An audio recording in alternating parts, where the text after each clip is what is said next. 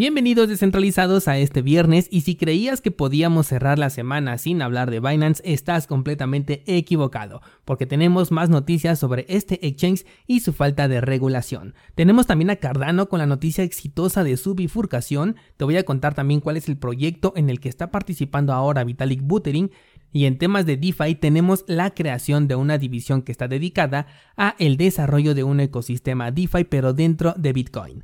Hola de nuevo y bienvenidos a Bitcoin en español. En este podcast adoptamos la filosofía de una economía sin intermediarios, una interacción económica punto a punto que nos permite transferir valor sin ninguna clase de restricción. Hemos cambiado las cadenas centralizadas que limitaron nuestra economía durante años por cadenas de bloques que entregan transparencia a nuestra interacción económica. Y todo gracias a Bitcoin. Te doy la bienvenida a Bitcoin en español, un espacio donde somos libres, somos soberanos, pero sobre todo somos descentralizados. Me han preguntado que por qué no he publicado análisis de gráficas en Instagram y es que el mercado está tan lateral y aburrido que no hay movimientos que se puedan detectar a través del análisis técnico en este momento aquello que ha logrado desprenderse un poco de, la tendencia general del mercado, considero que en realidad tiene otro incentivo por detrás, como por ejemplo Axie Infinity y su otro token que se llama creo que SLP, pero fuera de ello no he visto nada interesante, por eso es que no he podido publicar gráficos en Instagram y de hecho si te das cuenta tampoco hemos publicado ideas trading, porque simplemente no hay operaciones eh, que en este momento yo pueda detectar, al menos bajo la estrategia que utilizo. Recuerda que lo que publico allí no son señales, sino son ideas que comparto con la comunidad. De hecho, la última que publiqué, la última idea trading fue la de Bitcoin y todavía sigue activa porque el precio se sigue moviendo dentro de este canal que se estipuló justamente en esa idea trading. Así que si quieres revisarla, seguro que le puedes sacar todavía mucho provecho porque los eventos estipulados todavía no ocurren. En cuanto salgamos de este canal, seguramente tendremos nuevas oportunidades que con gusto te voy a compartir. Vámonos con las noticias y comenzaremos por lo más tedioso que es hablar de Binance, y es que ahora es Italia el país el que ha declarado que Binance no tiene autorización para operar dentro del país. Declaró que los ciudadanos deben de tener especial cuidado por los riesgos que están implícitos con las criptomonedas y de hecho menciona que son riesgos que en ocasiones no son visibles en el corto plazo. Fue ahí donde aprovechó para decir que el exchange de Binance es prácticamente ilegal dentro del territorio italiano. Aunado a esto se encuentra la demanda que te conté la semana pasada que también viene de un grupo italiano, el cual se vio afectado por la alta demanda que tuvo el sitio de Binance, la cual les impidió acceder a la plataforma para poder operar y esto les provocó a los demandantes pérdidas. Creo que la Unión Europea poco a poco va a ir soltando estas noticias hasta que Binance se quede completamente fuera de esta zona, pero bueno, pues por ahora todavía cuenta con el apoyo de Visa y de Mastercard que serían los servicios más importantes que podría perder en caso de que se tome una acción en contra que sea más severa. Mientras tanto, el que va ganando terreno en este, en este juego es PayPal, ya que como te platiqué en su momento, dentro de Estados Unidos permite la exposición directa hacia Bitcoin y algunas otras criptomonedas. El servicio originalmente permitía solamente comprar 10 mil dólares por semana a los usuarios y ahora ha ampliado este rango hasta los 100 mil dólares para ciertos inversionistas según dice la nota. No sabemos si hay algún proceso puntual que permita este incremento, porque dice que es específicamente para algunos inversionistas, pero bueno, la plataforma cada vez se está abriendo más. También había dicho que permitiría el uso de las criptomonedas como método de pago y que iba a expandir estos servicios cripto hacia más países, pero por el momento esto todavía no ocurre.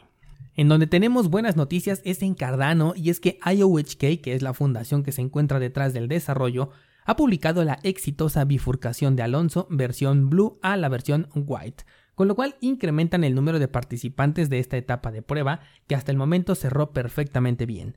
Recordemos que el proceso de Alonso consta de tres fases. La primera es la Blue, luego la White, que es a donde acaban de pasar en este momento, y por último la fase Purple, para que si todo sale bien hasta este momento, los servicios de contratos inteligentes serían activas en esta red que son tan esperados aproximadamente en el mes de agosto. Y aparte de esta noticia, Charles Hoskinson habló de uno de los proyectos que se están cocinando dentro de esta red y se trata de la primera criptomoneda estable de manera algorítmica que va a correr en la red de Cardano. Por ahora, el proyecto lleva el nombre de Jet. Espero que le cambien el nombre al token porque la verdad es que hay que deletrearlo para poder escribir lo que acabo de decir. Y resalta que será la primera criptomoneda algorítmica que tendrá afirmaciones de estabilidad expresadas y probadas de manera matemáticamente precisa, lo cual la vuelve una criptomoneda estable diferente a proyectos como por ejemplo DAI, que es la criptomoneda estable algorítmica más popular al día de hoy. El hecho de que se utilice un método diferente y que corra dentro de la red de Cardano no cambia para nada mi postura sobre una moneda estable. Continúa siendo una estabilidad obligada y personalmente no la utilizaría para salvaguardar mis fondos por periodos largos de tiempo. Es posible que para cuando los smart contracts queden activos en Cardano, la moneda estable sea uno de los proyectos que salgan junto con estos contratos inteligentes. Seguramente no va a ser el único proyecto de moneda estable que veremos, pero resalta que este precisamente tiene la participación directa, al menos en cierta parte, de Charles Hoskinson. Dejemos a Charles por el momento para hablar ahora de Vitalik Buterin el cual está trabajando en un nuevo proyecto, pero no, no es un nuevo desarrollo cripto, tampoco es la solución de la escalabilidad de Ethereum, ni tampoco se trata de la versión 2.0 de este proyecto. Más bien está trabajando con una productora cinematográfica que pretende llevar la historia de Ethereum a un formato de documental y el mismo Vitalik va a salir en este proyecto. La productora estableció con Vitalik una relación de filmación exclusiva para que pueda contar la experiencia de haber creado el pilar de los smart contracts dentro del entorno cripto, con la idea de que cuando las nuevas generaciones que ya vivan en un mundo que está conectado por la cadena de bloques y se pregunten de dónde salió todo esto, puedan encontrar en este documental información no sobre la primera interacción exitosa con la blockchain que es Bitcoin, sino sobre la segunda. El documental se fondeó a través de tokens NFT que obviamente corren dentro de la red de Ethereum para que vaya todo esto más eh, enfocado al documental que se está creando y se espera que vea la luz para invierno del 2023. Quién sabe, en una de esas hasta sale la película antes que Ethereum 2.0.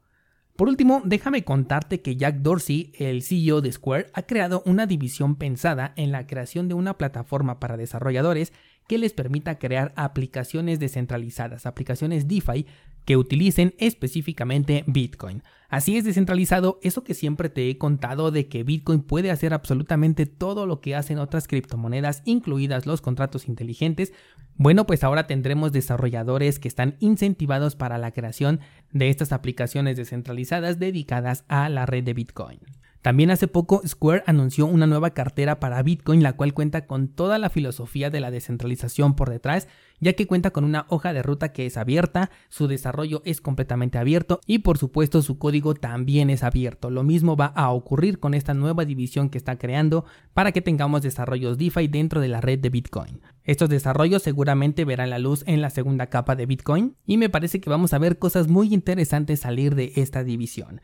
Esta es una excelente noticia para que abramos el debate de este fin de semana. ¿Qué piensas de esto descentralizado? ¿Crees que un desarrollo que sea exitoso podría reemplazar a las DeFi que existen hoy en día sobre otras cadenas de bloques? También dime qué piensas sobre la participación de Vitalik en este nuevo proyecto cinematográfico y dime si considerarías a la moneda estable de Cardano para tus operaciones y para el resguardo de tu capital. Escríbeme por Instagram para contarme tu opinión y después de que me escribas pásate a cursosbitcoin.com porque hoy en el curso de cómo analizar un proyecto cripto te voy a hablar de cómo puedes evaluar a un proyecto de acuerdo al sistema que maneja. Estamos hablando de que si es prueba de trabajo, prueba de participación, prueba de historia, prueba de cobertura, en fin, cualquiera que sea el sistema que esté utilizando el proyecto que vas a analizar, en la clase de hoy te voy a decir cómo lo puedes evaluar. Esto en cursosbitcoin.com.